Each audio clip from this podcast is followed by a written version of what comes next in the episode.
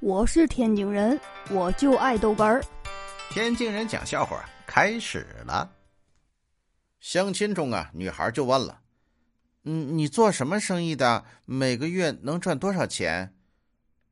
哦，我没有生意，呃，在公司上班，月薪八千。八千工资对于单身狗来说，省省还能生活。嗯，可是结婚后，嗯，你你要怎么养我呀？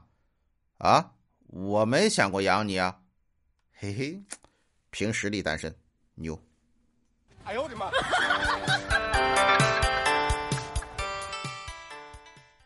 我把车停下，下车关了车门，往家走。走着走着，发现不对劲儿啊！哟，我小侄女还在车里睡觉呢。车锁了，我车钥匙，车钥匙，车钥匙也没有。天哪，这怎么办？我赶紧回去敲车窗。哎哎，快起来！你你别害怕啊，我回去拿钥匙。